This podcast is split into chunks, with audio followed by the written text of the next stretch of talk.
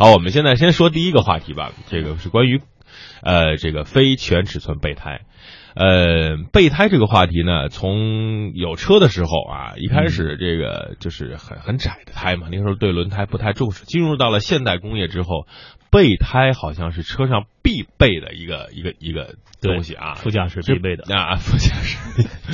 开玩笑 呃，无论是放在车底下，还是在放在后备箱里，还是说像原来这种 CRV 放在这个后面一个大的这个盖儿扣上去，但是现在呢，随着越来越多的车采用了啊防爆胎，嗯。啊采用了非全尺寸备胎，这样的一个东西出来之后，大家都在考虑了这个非全尺寸备胎和全尺寸尺寸备胎它的区别是什么？我们该怎么选择呢？甚至有些人会觉得，哎，我看到你这个车是配置的是非全尺寸备胎，嗯他就放弃了这个车型的选择。对啊，呃，这让我也匪夷所思啊。嗯，来，老倪先来，嗯。这个我觉得是不理智的，因嗯为这个现在我们这个车型啊，现在这些轮胎啊，它做的都非常非常的严格，也非常非常的好，嗯。而且我们现在维修的这个呃水平啊，还有维修的这些点儿啊，大家也都密就非常非常的密集，嗯。嗯。嗯，不会说这个离了好特别特别远，咱们就嗯没有这个维修的这个地方，是不是？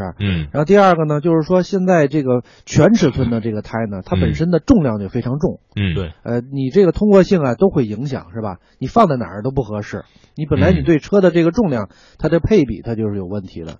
第三个，其实用这个非全尺寸的这个备胎呢，其实第一个重量重量它比较轻，嗯而且也比较方便。嗯因为我们要用备胎的话，其实平时根本就不会说你你天天都用，或者说你偶尔用一次，这都不是，可能嗯五六年你都不用一回。对扔到后备箱里的话，你这个老化呀什么的都是个问题。你放一个嗯全尺寸根本没有必要，也不经济。啊，其实这东西我觉得分分车吧，嗯你城天天城里开，嗯找一个修车的补胎的很容易。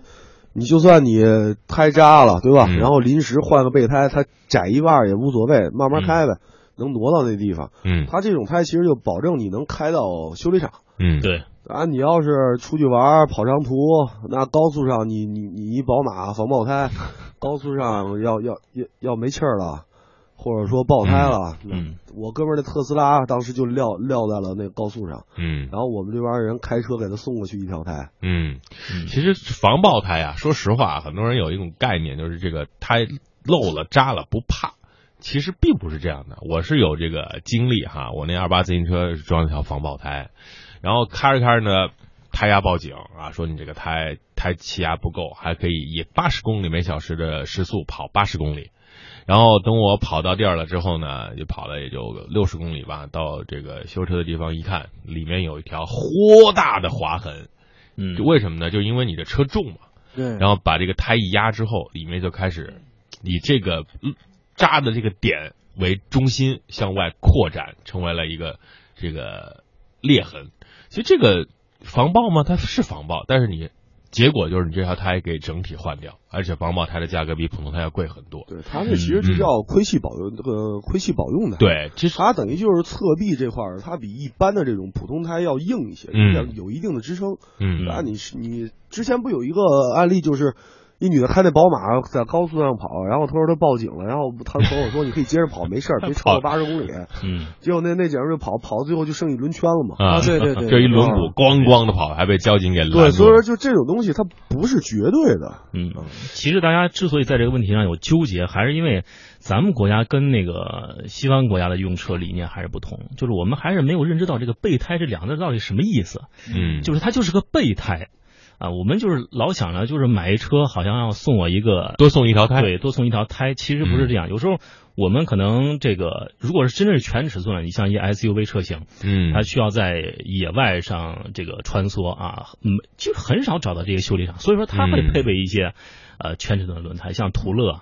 像那个普拉多啊、酷路泽这样的，它必须要这个全尺寸的。但是有些轿车，你像咱要小一点的。对，特别 A 级、B 级啊，它就配一个非全尺寸的，而且它要节省空间，而且有的车甚至把这个，呃，这个给你的这个非全尺寸的胎，而且是没充气的，它为了这个缩小空间，嗯，都是为了这样一个目的。其实你有没有感觉，如果说这个这个备胎是全尺寸的，就是我们换上去之后，你就会不会再考虑那个破损的胎了，就你的车上就少了一条备用胎，你会把换下来那个胎直接就或者扔掉或者处理掉，然后接着开，你车上另外的那那个备用胎就没有了，对吧？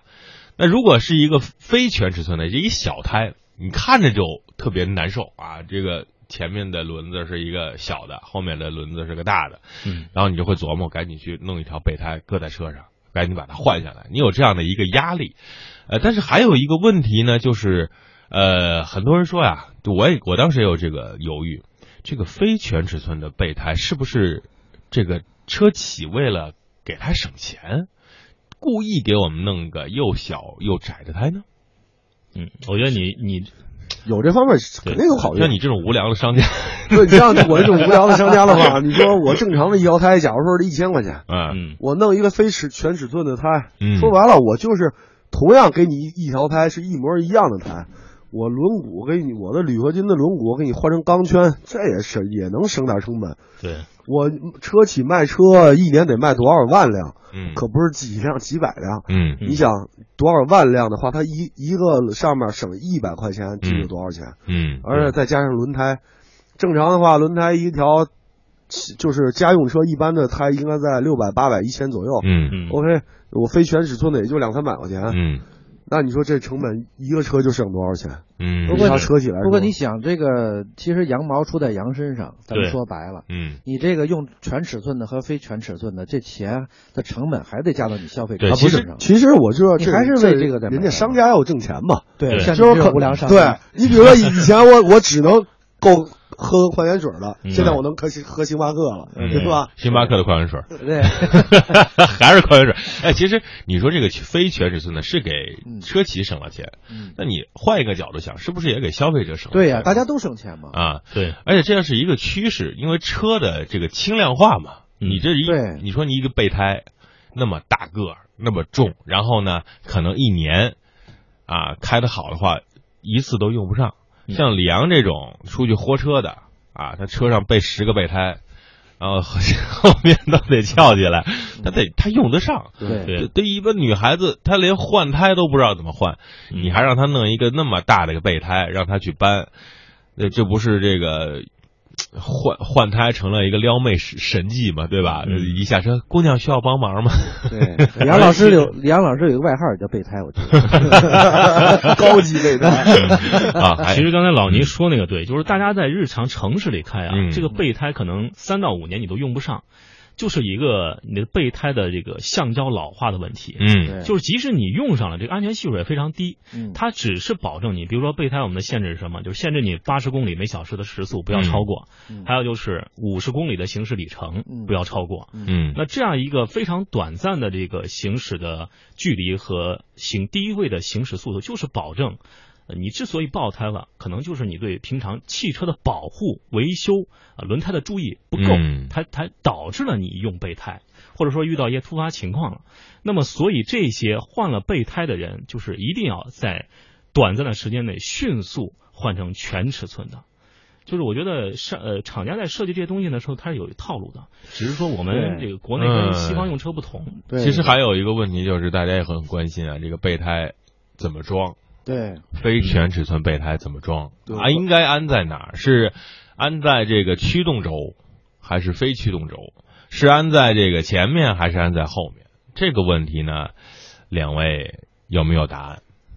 呃，我有答案，你有答案是吧我不告诉你，那你说吧，我不告诉你。我俩不说，我俩不知道。对，快，李阳先来。有李专家说，嗯哎，我反正我觉得就是尽量放到我个人认为啊，嗯我因为我之前开的那个那个那是什么车啊？当时就是一个非全尺寸的，嗯。我是把它放到了非驱动轮上。嗯，嗯。对，啊，对。我觉得驱动轮上，你说前驱它在前面弄的那一小的，跟那个跟后一大的，一大一小，高低都不一样，各方面都不一样，你你开起来嗯对操控啊，它的驾安全驾驶按我觉得都是有有影响的。嗯，我认为是这样。对，应该是放在非驱动轴啊。这个问题答对了啊，奖品送给李昂。好嘞，谢谢。其实就是嗯就是我还有话说，就是嗯其实大部分人，比如说有些车主他不知道，开了很多年的车，他不一定知道自己的车是前驱的还是后驱的，你们信不信？还有一个就是还有一个真的是就是很多人他比如说我在换你是比如说全尺寸的还是非全尺寸的这样的轮胎的时候，你你安装这个轮胎，比如说我安穿嗯安了一个全尺寸的轮胎，嗯那你安装的方法你得不得当？嗯你那个螺丝的那个扣，你到底要拧多少拧多少？嗯你觉得是越紧越好吗？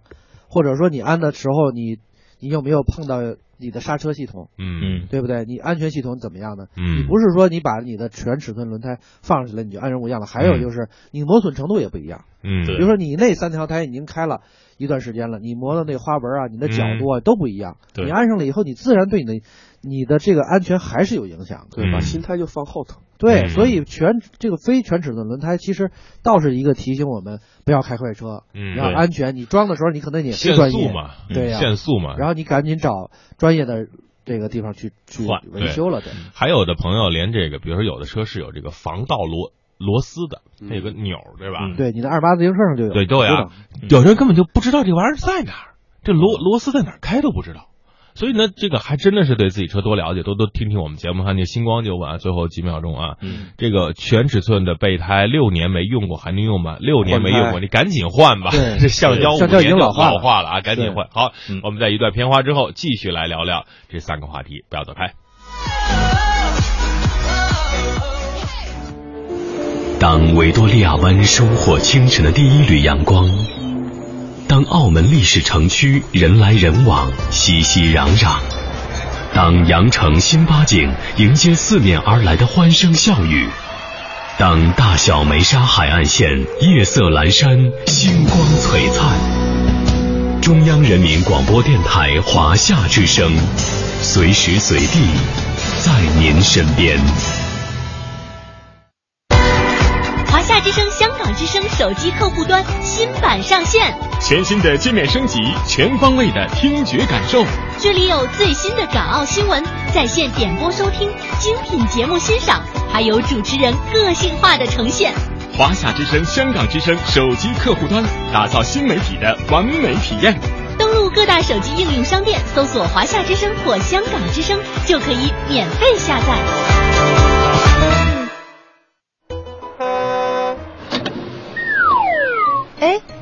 往车窗外扔东西呀、嗨，这你就不懂了吗？早在原始时代，我们的祖先就是发现了扔石头可以捕捉到更多的猎物。中世纪的时候，人类发明的抛石机可以把大石头扔出几百米远，它的作用啊，就像我们今天的大炮。现在啊，人类的力量已经可以把火箭、飞船发射到太空了。所以说呢，扔东西促进文明发展进步，不是吗？你别开玩笑了，还好意思讲什么文明？我看你的脸皮都已经被你扔出去了。享受了汽车和商品的方便，别忘了环境整洁和道路安全。开车路上别抛物，精神文明要加速。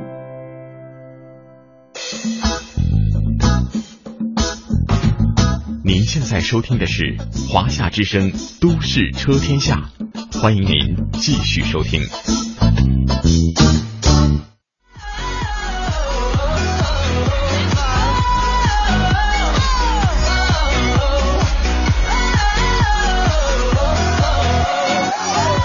北京时间九点三十二分，欢迎各位持续锁定收听来自于中央人民广播电台华夏之声的《都市车天下》。各位好，我是阳光。大家好，我是大为。嗯，今天做客我们的节目呢，还有啊汽车行业的资深达人老倪，还有啊，大家好，嗯，还有我们中国侦探的战友啊编辑啊这个李阳。